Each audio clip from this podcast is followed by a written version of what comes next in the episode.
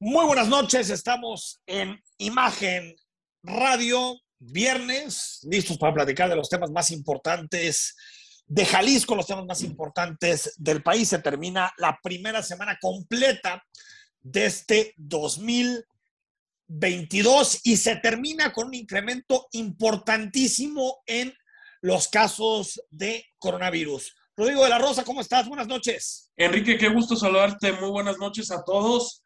Oye, sí, entre, entre Omicron y lo rápido que ya se está pasando este año, porque ya estamos a viernes, caray, ¿en qué momento? Sí, a ver, 100% de incremento en los casos de COVID. Se duplicaron los casos de COVID en los últimos días. Estamos hablando de que en este momento hay 3.528 personas que iniciaron ya síntomas de COVID. Y bueno, eso tiene que ver con los datos en específicos de la Secretaría de Salud Federal. A todo esto hay que sumarle también toda la información que se recaba a través del sistema Radar Jalisco, que se recaba también a través de laboratorios eh, privados. El próximo lunes, recordemos, se va a reunir la mesa de salud para determinar si es posible o no la vuelta presencial a clases el próximo 17 de enero. La opinión que hemos externado desde lunes es que a mí me parece que es apresurado, porque de acuerdo a todas las investigaciones, de acuerdo a todo lo que se ha analizado sobre la variante Omicron, es cierto que es muy contagiosa, pero de la misma manera en que crece aceleradamente, también decrece de forma acelerada. Y muchos especialistas, Rodrigo, están diciendo que en febrero podríamos empezar a ver disminución de los casos, es decir, que este pico, esta cuarta ola de contagios, duraría más o menos unas tres semanas. Así es, Enrique.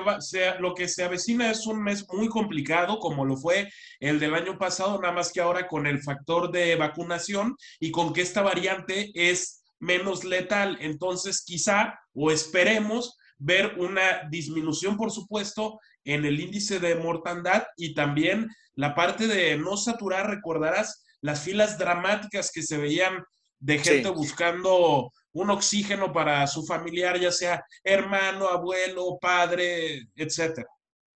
Sí, y, va a haber, yo retuiteé hace rato un, un, tweet que se me hizo muy bueno, donde, donde decía eh, eh, Georgina Jiménez en Twitter, en enero de 2021 Twitter está repleto de gente pidiendo, estaba, perdón, repleto de gente pidiendo tanques de oxígeno.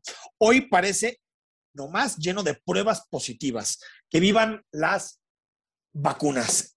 Si estamos en esta posición, si estamos en esta posición ahorita, es porque las vacunas, Rodrigo, están funcionando. Ahora, eso no quiere decir que, haya gente que, que, no se ponga grave económico, que a veces yo creo que en muchas ocasiones hemos caído en la idea de decir que casi es una gripita y no hay ninguna bronca. No, hay que cuidarnos también porque eh, es cierto que también el 10% de los casos de Omicron, más o menos es lo que, lo que dicen los científicos, el 10% se llegan a poner graves. Por lo tanto, tampoco hay que demeritar el posible impacto de Omicron, pero es cierto que las vacunas están haciendo un parote, ¿eh? un parote. No, totalmente. y a esto que dices de las vacunas, me parece importante ayer mencionar lo que escribía Diego Petersen en su columna en El Informador, donde habla cómo parece que con los antivacunas hay otra especie de ciencia. O sea, hay otros datos, hay otra ciencia y no está basado en nada el, el argumento. ¿Y qué argumento más sólido quieres cuando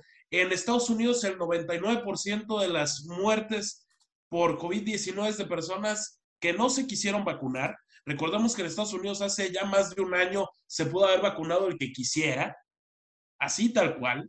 Sí, sí. Y entonces, este, pues imagínate, caray, parece que en México el movimiento antivacunas es menor que el de Estados Unidos, pero claro que está siendo un factor. Está siendo un factor, por supuesto, y bueno, gran parte no, no podemos decir se acabó esto por el mismo motivo, de que hay, de que hay gente que aún no se vacuna. Eso sí, el presidente de la República hoy en la mañanera aceptó, adelantó que eh, se empezará a vender en hospitales públicos, en hospitales privados, se empezará a vender la píldora anticovid. Así lo decía López Obrador. Los medicamentos que se están este, aprobando están en proceso de aprobación por COFEPRIS que resultan efectivos, tomados y ya están por autorizarse y se van a empezar a aplicar en eh, hospitales eh, públicos, bueno, para que estén eh, al acceso de todos los. Ahí está la venta, veremos cómo se, articula, si se puede comprar en farmacias. Yo espero que, que, se abra la venta y que esto ayude también a disminuir los impactos de esta cuarta ola en nuestro país. Por cierto, Tatiana Cloutier Rodrigo dio positivo a coronavirus. El presidente López Obrador tuvo contacto con ella esta misma semana. Hoy en la mañana dijo no tener síntomas, pero yo me pregunto, ¿no se supone que si uno tiene contacto con un positivo, tiene que irse a hacer una prueba y mientras tanto tiene que estar en aislamiento? Yo, eso es lo que tenía entendido como el protocolo. Ah, es que si me permites hacer la explicación, eso sucede con la gente responsable. O sea, es que, ahí está el tema. Pues, eh, que el presidente ha sido profundamente irresponsable con el COVID-19 y hoy desafortunadamente no es la excepción. Recordarás, Enrique, porque lo hemos hecho hace algunos meses, a mí me tocó hablarte, oye, me, me, siento mal, voy corriendo a hacerme la prueba, quizá no pueda estar en el, en el, programa y finalmente me hice la prueba PCR, arrojó un negativo y al día siguiente ya estaba retomando las actividades normales. Eso es lo que tendría que hacer cualquier ciudadano, ni siquiera es ponernos como héroes aquí. E, eso es lo normal. Sí, o sea, yo cuando vi que, dice, no tengo síntomas, pero hay que recordar que el, virus puede, puede estar, Rodrigo, sin síntomas. O sea, eh, esos son los famosos asintomáticos. Por lo tanto, cuando lo dice el presidente en la mañana, digo, a ver, yo entiendo que ya en la mañanera eh, se dicen ciertas cosas y ya ni siquiera hay críticas al, presidente en ciertos temas que, señala por, por, cómo está compuesto los que preguntan en la mañanera, quiénes son, todo lo que, lo que hemos platicado en distintas ocasiones. Pero si nos dicen que nosotros tenemos que hacer eso, pues tú imagínate, eh, eh, Rodrigo, si, mañana tú te enteras que estás en contacto con un positivo y el presidente ni siquiera le da importancia a eso, pues me parece que sí mandas un mensaje de que pues es barra libre, cada quien que tome las decisiones que quiera, ¿no?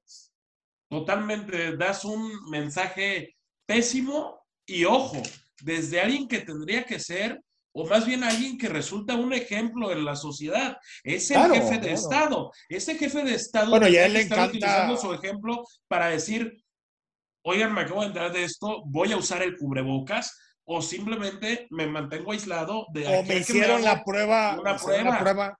me hicieron la prueba en la mañana, el antígeno si quieres, y salí negativo y se acabó.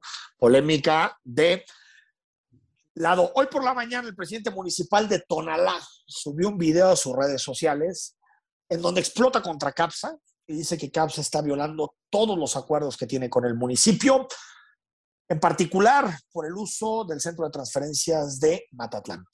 Lo escuchamos al presidente municipal y comentamos. Aquí está llevando, llegando la basura de los, del municipio de Guadalajara, de Tlajomulco, del Salto, también de Tonalá, de empresas privadas que cobran las empresas por recoger la basura y aquí vienen y no la dejan. Sergio Chávez en este video, Rodrigo, acredita, yo creo, buena parte de las irregularidades de la empresa. A mí lo que, lo que yo no entiendo dentro de, toda esta historia de las relaciones entre gobierno y CAPSA es eh, eh, eh, quién protege a CAPSA, porque eh, con nosotros han estado los presidentes de todos los municipios eh, que tienen concesionada la basura con CAPSA, Guadalajara, Tlajomulco, El Salto, Tonalá. Todos nos dicen que están enojadísimos con CAPSA, que CAPSA no cumple, que hay que andarlo persiguiendo, que CAPSA pone menos camiones de los que debería, que se hace guaje, que eh, no da las toneladas, que cobra más toneladas al ayuntamiento de las que en realidad carga. ¿Por qué siguen las concesiones con CAPSA? Si incumple, de forma tan flagrante eh, eh, CAPSA con eh, los acuerdos y los convenios que tienen con los municipios en la recolección de basura, pues se inicia un procedimiento jurídico y se le quita la concesión a CAPSA y se acabó, Rodrigo. Sí, el, el video que haya hace público el alcalde Sergio Chávez me parece que ahora sí muestra de forma mucho más clara y mucho más objetiva con imágenes lo que está pasando con este vertedero que, ojo, desde 2007 según los registros periodísticos que, que consultábamos, pasó a la a ser ya no un vertedero, sino una especie de, ¿cómo le llaman? Como de transición de la, de la basura. Centro de, centro de transferencia. Centro de, de, de transferencia. Y entonces entramos a, a, la parte más polémica. Es increíble que tenga mucho más músculo una, una empresa privada que tiene una concesión, apareciera que todas las presidencias municipales, exceptuando ¿Sí? Zapopan, juntas. Increíble. Sí, porque, Los están increíble. dominando. Sí, sí. Es que ya hay dos temas. Bueno, no nos podemos extender mucho porque hay muchos temas, pero eh, hay, uno tiene que ver con que recoger la basura puede ser un arma de bastante chantaje de las empresas al gobierno y ese es el problema. A mí no, no, no, no me, me, quita de la cabeza, que creo que es un error que la basura la recojan privados, pero bueno, es otro debate. Eh, pues, si te dejan sin el servicio una semana, colapsa la ciudad. Y dos, eh, pues yo no sé si estos cuates pagan campañas, o lo más seguro es que paguen campañas, porque para que los políticos no se atrevan a ir más allá, o sea, es que yo vengo escuchando esto, Rodrigo, a Juan Antonio González, exalcalde de otro partido, de Tonalá, decía lo mismo. Lo mismo pasó con Ismael del Toro, el previo a Pablo Lemos. Lo mismo sucedió claro. en el caso de Tlajomulco, tanto con Uribe como con Chava Zamora. Es decir, ¿qué se necesita para que se apriete a CAPSA? Y si no se va a apretar a CAPSA, o, o, o si CAPSA no reacciona, decir, vamos a comenzar un proceso jurídico para quitar la concesión y mientras que el ayuntamiento, los ayuntamientos compren camiones de basura, equipen de forma adecuada para poder enfrentar este tema. Pero me parece que no se puede seguir de esta manera porque al final quien termina jodido en esta situación es el ciudadano. Porque claro. es, es, cierto que en zonas de Zapopan o de Guadalajara decimos, bueno, no es problema porque la pasan cada día o cada dos días la basura. Pero hay zonas de Tonalá que nos han escrito, Rodrigo, diciéndonos que llevan semanas y que pase la basura a recoger su basura. O sea, es que Así es un bueno. asunto clave, estratégico, cuando hablamos de la gestión de una eh, ciudad. Bueno, hoy el presidente de la República se puso a analizar portadas, ya ves que le gusta. Yo, yo creo que el presidente debería ser periodista cuando acabe ya, su ya, ya, lo habías dicho, ¿No? entre, entre ¿Sí, historiador no? y periodista. Eh, una, una, columna donde hable de historia y de periodismo estaría mal. Y, sí, y yo claro. le recomendaría que escribiera en la jornada.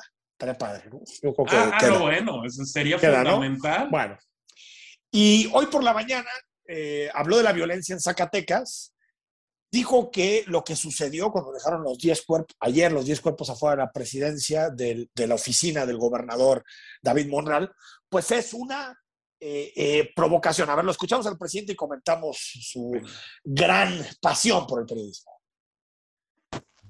Ya se incluyen los de ayer, antier, de ayer en la mañana. Y de todas maneras traemos una disminución de cuando empezamos. Y también informar que ya hay detenidos de los de ayer. ¿Por qué fue lo de ayer? ¿Qué información tiene? Hay enfrentamientos entre grupos y desde luego es una provocación o todo esto surgió porque estaba analizando la portada de Reforma, donde le dio muchísimo tiempo. O sea, le da tres minutos, cuatro minutos a hablar de la situación de Zacatecas, que básicamente lo que dice es lo que han dicho todos los gobiernos anteriores, que es eh, que se, mata, claro. se, mata, se matan entre ellos, ¿no? se están matando entre ellos. Básicamente es eso. Le, lo dice provocación, ajuste entre bandas. Lo dice de otra manera, pues básicamente el mismo discurso que tenía Calderón y que tuvo Enrique eh, Peña Nieto. Respalda a David Monreal, pero eh, eh Rodrigo pasa horas hablando de la portada de reforma, que lo único que dice la portada de reforma es, miren, estos estados comenzaron a ser gobernados por Morena y se están viendo picos de violencia, que puede ser explicado por eh, ajustes dentro de los equipos de seguridad, por muchas cosas. Pero los datos son eso. te puede gustar o no te puede gustar, pero los datos son esos. E, exactamente, es que son, son datos aplastantes y a, y a esto que dices de, de, de, lo que demuestran con los, con los gobiernos morenistas, también lanzan esta provocación de estaríamos mejor con, y hacen una comparativa de Peña Nieto y Felipe Calderón. Y eso es lo que más hierve al presidente. Eso el calienta. Hecho de que haya eso una calienta. comparación con Calderón. Eso calienta, ¿no? Eso sí calienta. Bueno, pero es que yo ya ni comparación haría porque está mucho más arriba. o sea, ah, sí, bueno, sí. O sea, está casi, está 60% más que Calderón en este momento. los, los, números son objetivos. ¿Cómo vamos a rebatir eso? Bueno, es que te digo que en este país estamos dando vueltas para atrás, ¿no? Eh, decía Lenin en una frase muy famosa que solo los tontos discuten hechos yo creo que discutir hechos es una tontería. Ya después podemos darle explicaciones las que queramos. Hoy heredó esto López Obrador, dirían sus simpatizantes, otros, la estrategia de seguridad en este sexenio no va para ningún lado. Eh, pero lo cierto es que los gobernadores están en una situación muy difícil, tan difícil que esta semana escuchamos, Rodrigo, a David Monreal, pues pedirle a Dios que les ayudara. Básicamente Exactamente. Ahí es cuando llegas a un nivel de decir, pues, ¿qué estoy haciendo? O sea, ¿qué voy a hacer? No sé qué hacer. Por cierto, año difícil también para Jalisco. Hoy se registraron otros dos homicidios, tarde del jueves igual. Si seguimos en los números, lamentablemente, a ver, detrás hay vidas, hay personas, pero para ver una realidad en general tenemos que utilizar los datos, tenemos que utilizar los números. Si Jalisco siguiera en este ritmo de homicidios que se han presentado en los primeros siete días del año, estaríamos más o menos un 40% por encima de los homicidios de 2022. ¿A qué me refiero? 2021, perdón. ¿A qué me refiero? Que, que la tendencia es, es, de empeorar hasta el momento en el inicio de este año. ¿eh? No, y, y, el registro que lleva nuestro colega y amigo José Luis Escamilla nos habla de, de que solamente en 2021, solamente tres días no hubo homicidios. Imagínate, así Jalisco. Durante tres días de los 365 días del año en nuestro Jalisco, hubo algo de paz. Vamos al corte, seguimos con la información porque López Obrador avaló en la mañana la investigación a Santiago Nieto. También, hoy lo revela Milenio, hay una investigación para su esposa, o lo que su esposa es la, central de investigación. Carla Humphrey, también hay una, una, investigación. Eh, García, el avión parece que va a poder ser catafixiado. Bueno, hay muchos temas. Vamos al corte y cuando regresemos seguimos en imágenes.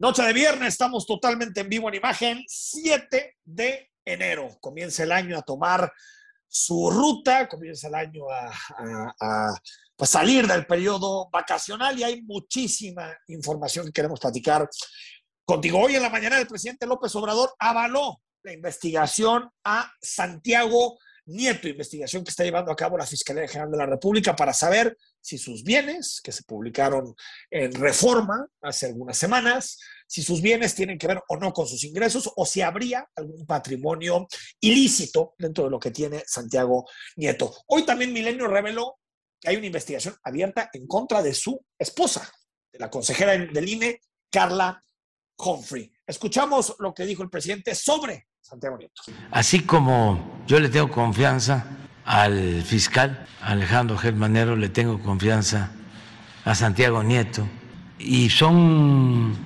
seguramente eh, procesos que tienen que este, desahogarse. Si hay una denuncia, pues tienen que hacerse las diligencias, pero eso no significa que el señalado sea culpable. A ver, yo creo que aquí el tema, eh, eh, eh, Rodrigo, es nadie, nadie puede estar en contra de que se investigue a un funcionario público y si sus y si sus bienes tienen o no que ver con sus ingresos o que o una consejera del INE, que es un tendría sus debates también por la autonomía del INE, pero bueno, más allá de eso, Creo que lo que nos genera desconfianza a muchos es saber si detrás de la Fiscalía, eh, de, lo que está haciendo la Fiscalía General de la República o lo que está haciendo la, Unidad de Inteligencia Financiera de Pablo Gómez Álvarez, si, si, el objetivo es la justicia o el objetivo es la política e irse en contra de sus adversarios políticos. Es decir, han pasado tantas cosas con la Fiscalía y la Unidad de Inteligencia Financiera que uno ya no sabe si se puede confiar o no en, esas, en estas instituciones y en sus titulares. ¿eh? Totalmente de acuerdo y, y, aparte de eso, añadirle que pareciera pues que el propio Pablo Gómez quiere, eh, así como estaban enfrentados antes, pues ahora puede ser que haya hasta una especie de alianza, no sé cómo lo veas Enrique, de un Pablo Gómez y Alejandro Gertz Manero con viejos rencores. Es que no, lo, lo que no me termino de explicar o no me termina de entrar es decir, en qué momento Santiago Nieto, que parecía ser, eh, que parecía ser el hombre de todas las confianzas del presidente, pasó a ser alguien al que el presidente dejó de defender. ¿Qué sucedió? Porque eso es, Pues no. e- es evidente que va mucho más allá de una boda, creo yo. Yo creo que tiene que ver con quién se está, empezó a llevar Santiago Nieto, ¿eh? Pues que con Monreal, que con, eh, con gente de la oposición, con dueños de periódicos. Yo creo que es un castigo por no tener las fobias del presidente, me parece, a mí. O sea, entre su Ah. relación con el dueño del periódico El Universal. O con otros, ¿no? Ya se sabe Sí, claro. quiénes fueron invitados a la boda y hasta lo dijeron, ¿no? Gobernadores de oposición, eh, gente que no está muy cercana a López Obrador. Eh, Yo me imagino que tiene que ver con eso. Ahora, el fondo del tema es, se creó una inteligencia financiera y se, cre- y, y se dio supuestamente autonomía a la, a la fiscalía y lo que estamos viendo parecen ser querellas políticas. Esperemos que terminen y cuando se haga una investigación y se llegue a una resolución, sepamos exactamente que se está haciendo justicia, pero yo personalmente tengo mis dudas cada que veo investigaciones de este, de este tipo. Y también López Obrador salió hoy en la mañanera, Rodrigo, a defender, a defender a su amigo Cuitláhuac García, imagínate. gobernador de Veracruz. Dijo que hace mucho que Veracruz no tenía un gobernador de la estatura moral de don Cuitláhuac García. Escuchamos a López Obrador. Ya en su momento expresé que le tengo absoluta confianza a Cuitláhuac García, gobernador de Veracruz, que lo considero un hombre con principios, una gente honesta. Dije y repito que llevaba mucho tiempo eh, Veracruz sin tener un gobernador como Cuitláhuac García. Bueno, y dentro de todo esto, de lo maravilloso que es Cuitláhuac como gobernador, pues está toda la investigación, Rodrigo, de la comisión independiente que se creó en el Senado, la comisión especial, que está analizando las violaciones a los derechos humanos que existen en, en Veracruz. Hay 60 ya que están eh, eh, señaladas. Hoy abandonaron nueve cadáveres desnudos en una carretera en, en, Veracruz. También un video que se colgó en las redes sociales de mensaje del crimen organizado a eh, eh. Es decir, así que, que, que, podamos decir que Veracruz es así como un Disneylandia, pues no.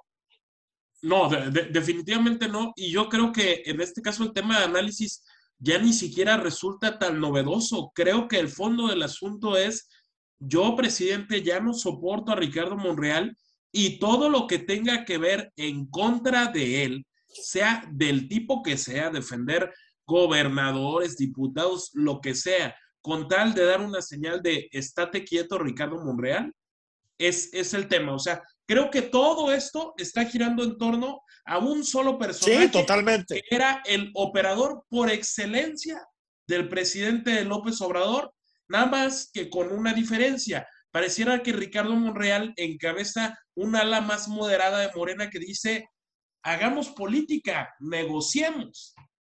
Para que el moderado sea Monreal, imagínate. Imagínate. Estamos imagínate. en el país.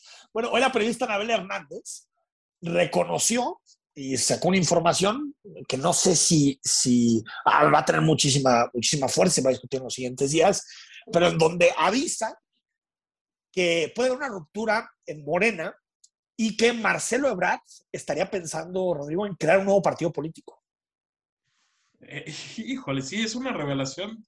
A ver, no, no puede crear un partido político de aquí a la elección del 24, porque eso está no, cerrado, se puede hacer una vez no. No claro.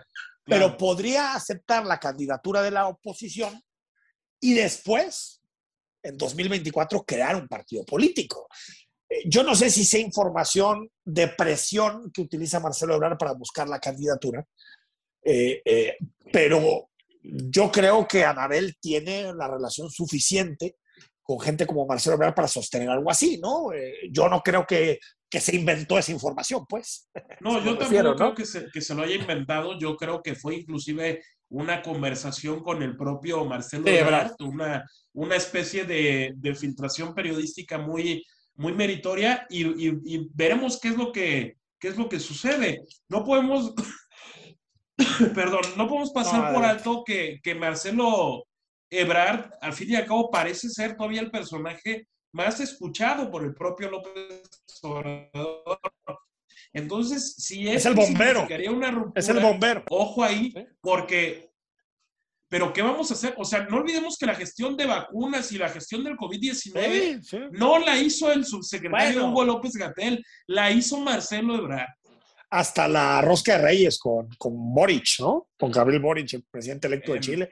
Hasta eso. Y le sale el muñeco y todo. O sea que Marcelo, Marcelo va con todo. Bueno, el presidente de la República hoy adelantó que no saben qué hacer con el avión presidencial, este avión que viene desde, desde la campaña, desde antes de la campaña, que si no lo tiene Obama. Explicó por qué no lo quieren comprar, que es un avión casi hecho imagen y semejanza de lo que en su momento pidió Enrique eh, Peña Nieto. Pero hay una idea, hay una idea. A ver, La idea es la siguiente.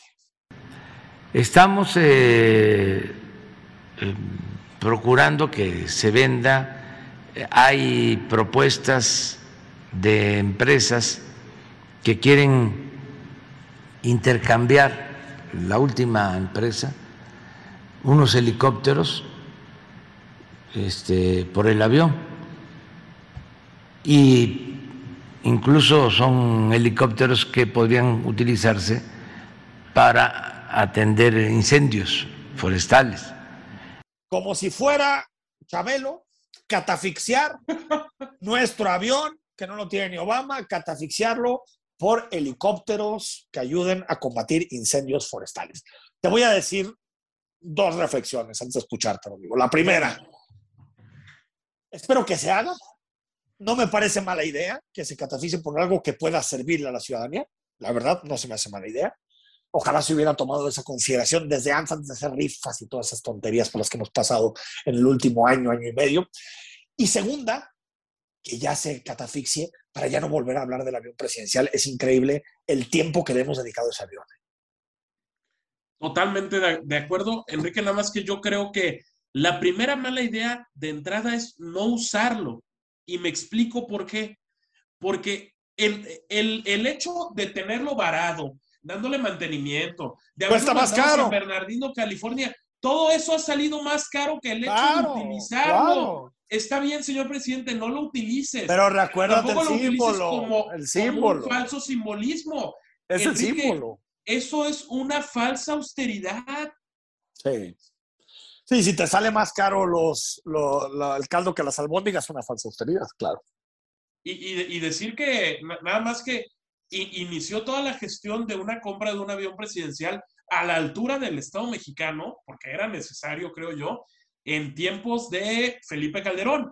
El que lo Sí, recibió sí. finalmente fue Enrique Peña Nieto, nada más que cuando lo recibe 2015, ya el declive de Enrique Peña Nieto ya era absolutamente brutal en la popularidad y ya era francamente una especie de, de, de zombie, de una muerte Sí, política. ya, vaya. ya, ya, ya, ya era, era el último clavo a la.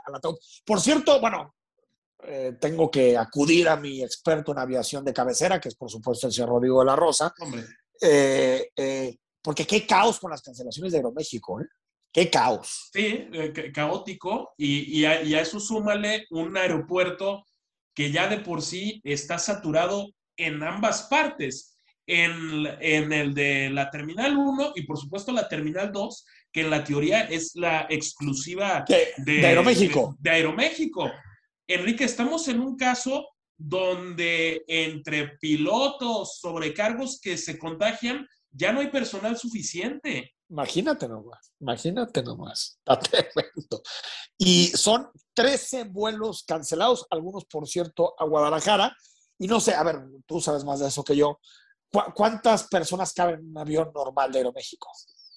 Pues, la, la- la verdad, eh, el dato exacto no lo tendría, pero lo que, ¿Pero sí, será? lo que sí podemos estar seguros es que un vuelo de Guadalajara a Aeroméxico, de, de Guadalajara a la capital del país, se hace con un Boeing 737, que es como el avión de por excelencia que utiliza Aeroméxico, cabrán unas 200 personas. O sea, si multiplicas eso por 13, estamos hablando de dos mil y tantas personas que están en esa situación. No Sí, es claro, poco, ¿eh? o- aunque también están los, los, los aviones de, digamos, de menor cantidad de pasaje, que son menor a 100 personas, que son los Embraer, los que llaman de la subsidiaria Aeroméxico Connect, que también se, se utilizan. Entonces, para tener Pero según yo, cuántos pero son- según yo, yo de los vuelos a Chihuahua, Monterrey, Cancún, Mexicali, Ciudad Juárez y Mérida se hacen con aviones más bien del primer tipo. Eh, exactamente. O sea, no- hablando de, sí. de- de más de dos mil personas que están en Ah, una no, pero de, sin ningún de lugar. a no saber, ¿eh? De no saber exactamente cuándo van a salir, eh, por qué, si se los puede reagendar, les cancelan el vuelo con cuatro horas de anticipación. Es una situación muy complicada y ojo que estamos apenas empezando la cuarta ola. Y- Esto y- se va a repetir. Claro, y estos son lo- los vuelos domésticos, porque Aeroméxico tiene otro tipo de aviones, tipo el 787, que es el que genera tanta polémica en el hangar presidencial, que, que son los que hacen los vuelos transatlánticos. Claro, que de claro. eso no, no hemos sabido de cancelaciones. Pero No, si nos no. vamos a eso, imagínate las afectaciones que se tienen en los Estados Unidos, donde se cuentan por miles los, los, los vuelos cancelados o afectados. impresionante, impresionante. Ahora sí que, que estamos ya en otra pandemia. Esta ya es otra pandemia. Eh, Omicron es otra y tiene otros impactos y, y creo que hay que empezar a debatir ese tipo de temas. Antes de irnos al corte, presentarán el próximo martes. Mira, nos va a quedar de lujo porque el próximo Ajá. martes se sienta con nosotros Pablo Lemus a platicar. El próximo martes van a, van a, en una mesa conjunta, Cámara de Comercio, Patronato del Centro Histórico y la Fundación Alcalde, van a revisar toda la estrategia de eh, eh, eh, regulación del comercio ambulante en el centro histórico de la ciudad. Esto lo dijo Pablo Lemus este mismo viernes. Todo, todo derivado, conoces la historia, de eh, las manifestaciones que hubo en la presidencia municipal de Guadalajara, de la huelga de hambre de Teresita, una comerciante del centro histórico, y veremos Correcto. qué sucede, eh, eh, Rodrigo. Yo lo único que pediría es que no se den pausa atrás, que se ha logrado en los últimos seis años, eh, que el comercio ambulante esté regulado, que esté en los espacios necesarios, que no invade el espacio público. Creo que el centro de Guadalajara comienza a tener más lucidez y yo espero que no se den pausa atrás en, en esta materia. Y lo lo que es un hecho, como bien dices, es que si de por sí hay mucho material con el alcalde Lemos, pues imagínate lo que se acumule. Lo que se acumule. Vamos al corte, nos queda mucho más. Frases de la semana, cine, es viernes, hay que relajarse y por lo tanto hacemos recomendaciones cinematográficas. Al corte, quédate con nosotros, no le cambies, estamos en imagen. Como todos los viernes, nos metemos a analizar las frases, tratando de explicar lo que sucedió esta semana a través de las frases, algunas más afortunadas, otras más desafortunadas, de los políticos y de los principales actores políticos de Jalisco y de nuestro país. Rodrigo de la Rosa, ¿con qué abrimos?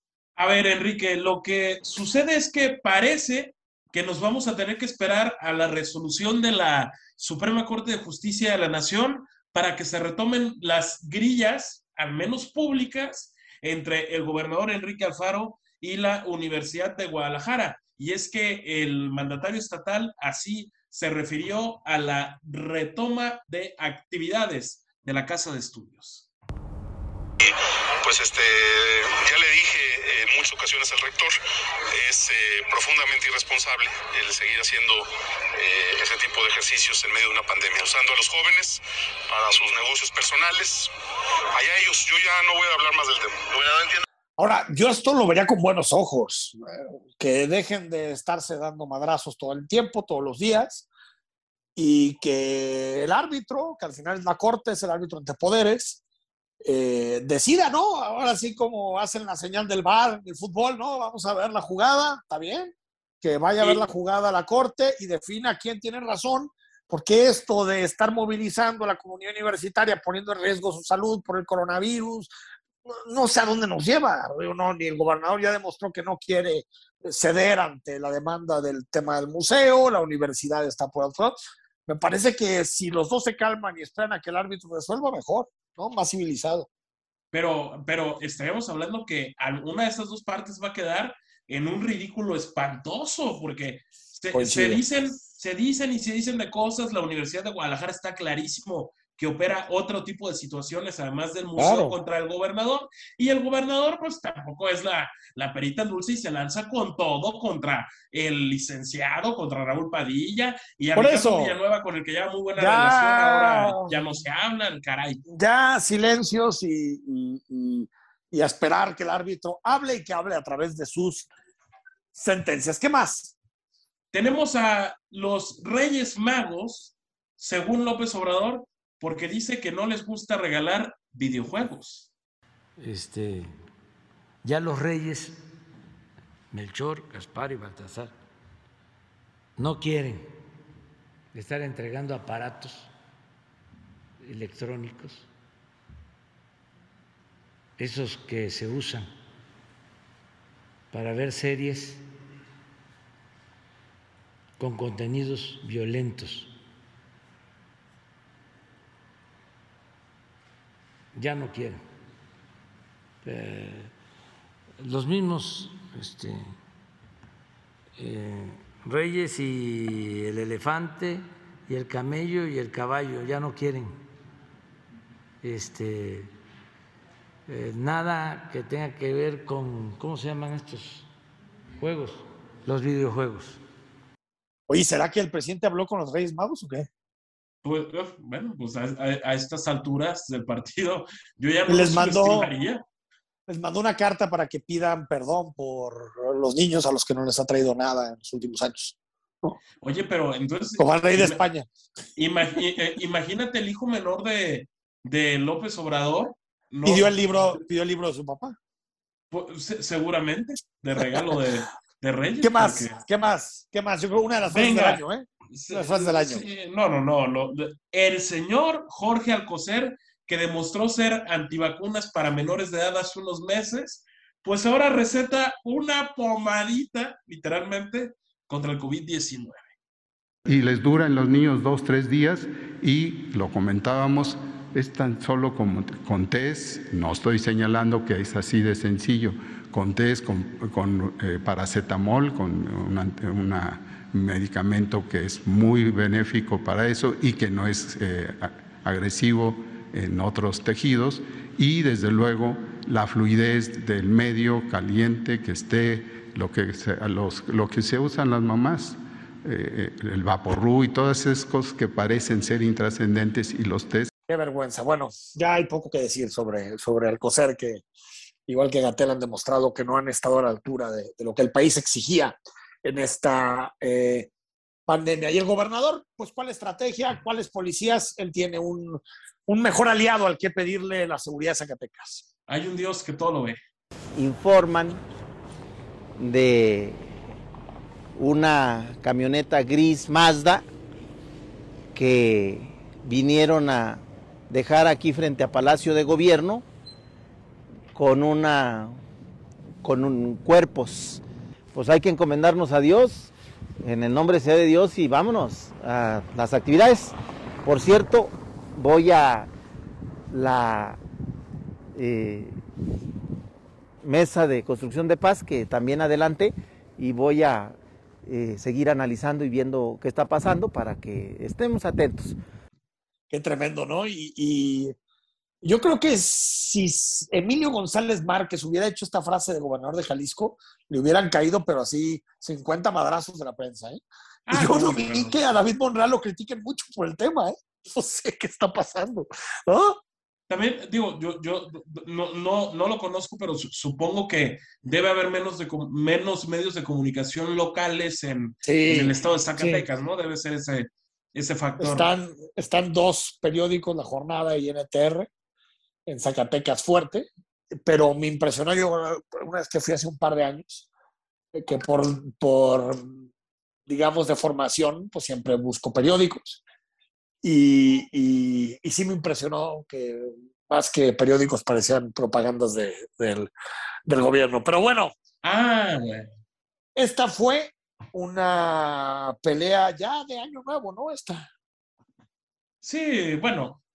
Este, a ver, en- Enrique, lo que pasa es que si en el PAN se están dando hasta con la cubeta, en Morena también, y en el PRI, pues quítate, que ahí te Ahí voy. te voy. Escuchen la cantidad de adjetivos que soltó Alejandro Moreno contra el todavía gobernador de Hidalgo, Omar Fayad. A lo largo de todo su mandato ha eh, mostrado y ha demostrado una actitud sumisa, entreguista hacia el poder, porque una cosa es cuidar la investidura y ser institucionales, y otra muy distinta es querer entregar la entidad, como es el caso del Estado de Hidalgo, en bandeja de plata. Es un gobernador muy despistado, muy pendenciero, porque no sabe, no es que un partido... Entonces tienes a un gobernador del PRI siendo el vocero del gobierno federal de Morena. ¿Qué? ¿Qué tal? ¿Qué, qué feo le dijo, no? Ahora, es como los, los hermanos que se pelean por, por, por ver a quién quiere más el papá, ¿no?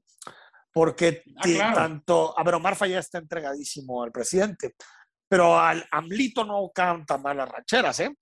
Incluso hoy les recomiendo que revisen la columna de Raimundo Riva en Riva Palacio en, en- en el financiero. Habla del tema y, y, pues está clarísimo. O sea, al final el PRI está yendo hacia su extinción y, y ambas figuras están jugando para estar bien parados con el presidente de la República. El PRI como oposición, eh, Rodrigo, ya no existe. Pues im- imagín- imagínate, caray, en- ahora sí que diría el Buki, ¿a dónde vamos a parar? ¿Dónde vamos a parar? Y, y yo tengo la impresión que, que el PRI eh, en, en 2024 comenzará un lento camino hacia la extinción. Tal vez puede ser Ah, que de dure- plano. Sí, sí, yo, yo lo creo. Pronóstico de extinción es durísimo. Yo eso. sí lo creo. 2023 va a perder la mayoría de las gubernaturas. El 24 va a perder el Estado de México, que es su centro neurálgico y centro político. Y me parece, eh, Rodrigo, que, que después de eso, lo que va a terminar sucediendo es que eh, el PRI va a comenzar una perredización, ¿no? Eh, de estar cerca del registro, estar ahí. Pero el PRI, como lo conocemos, este gran partido nacional y todo lo demás, me parece, Rodrigo, que ya estamos viendo los últimos, los últimos alientos de lo que fue el partidazo en nuestro país, devorado y totalmente sustituido por Morena. Totalmente. Vámonos al corte cuando regresemos. Recomendaciones de cine, algunas, por cierto, que están muy de moda, que están muy discutidas en las plataformas. Regresamos, quédate en imagen. De vuelta en imagen, como todos los viernes, dos propuestas de cine que este día nos tiene mi tocayo Enrique Vázquez. Una para ir al cine, para ir a ver la película Cordero, y otra en Netflix que se llama No Miren Arriba. Tocayo, buenas noches, ¿cómo estás? Tocayo, qué gusto acompañarte también en este 2022 junto con tu auditorio y pues como tenemos recomendaciones pendientes que hacer por haber estado de descanso estos días, van dos opciones para ponerse al corriente. Aunque ya se había estrenado en la cartelera comercial en todo el país, ahora Netflix permite ver en su plataforma la película No miren arriba, la película de Adam McKay que se traduce literalmente de su título original Don't Look Up.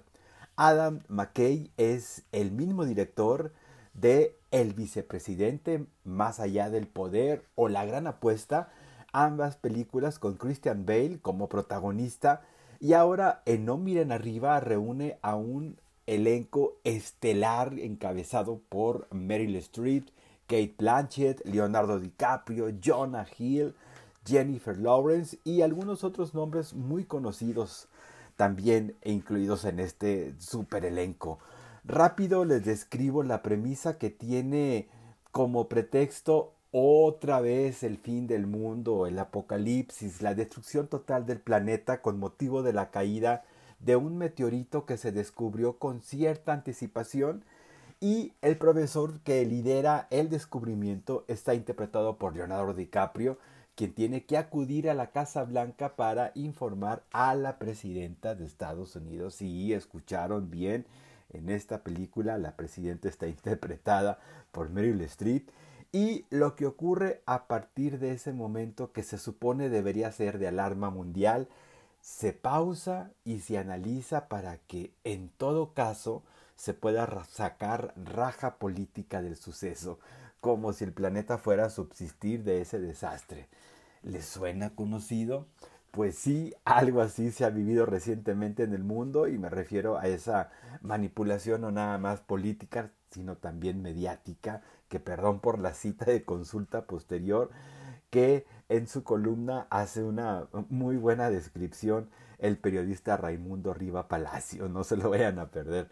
No miren arriba, es quizás una película demasiado larga, pero si no se toman tan en serio algunos excesos y algún que otro postulado activista pro ecología, se van a divertir y quizás soltarán un par de carcajadas. No miren arriba de Adam McKay está disponible en Netflix desde la última semana de diciembre del año pasado. Para ir al cine, me da gusto que por fin ya pueda recomendarles Cordero, la ópera prima del director islandés Valdimar Johansson. Cordero o Lamb en su título en inglés, como se ha difundido mundialmente, desde la sección Una cierta mirada del Festival de Cannes del año pasado. De esta quizás a estas alturas ya se habrán enterado suficientemente de la historia gracias a la intensa campaña de publicidad de su distribuidora Cine Caníbal. Y por lo mismo nada más quiero decirles de Lamb o Cordero que la descripción breve de esta película se centra en una historia que es sobre una pareja de granjeros y quienes no han podido tener hijos hasta que en algún momento uno de los corderos hembra que crían da a luz una criatura que conforme vamos descubriendo su naturaleza, digamos, empezamos a percibir esa perturbadora sensación de que algo poco convencional no está bien. O quizás sí, y se trate de una anomalía que a final de cuentas haga feliz a una pareja deseosa de un hijo.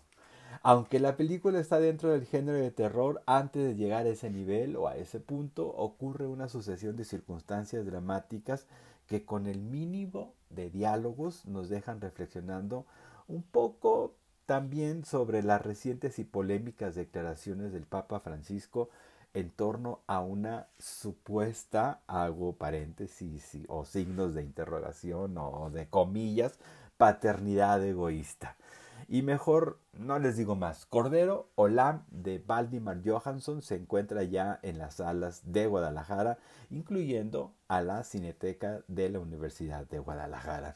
Tocayo, con este par de estupendas opciones los dejo, nos escuchamos el próximo viernes, pero mientras tanto podemos compartir opiniones o recibo reclamos también en mi cuenta de Twitter arroba Enrique Vázquez-bajo.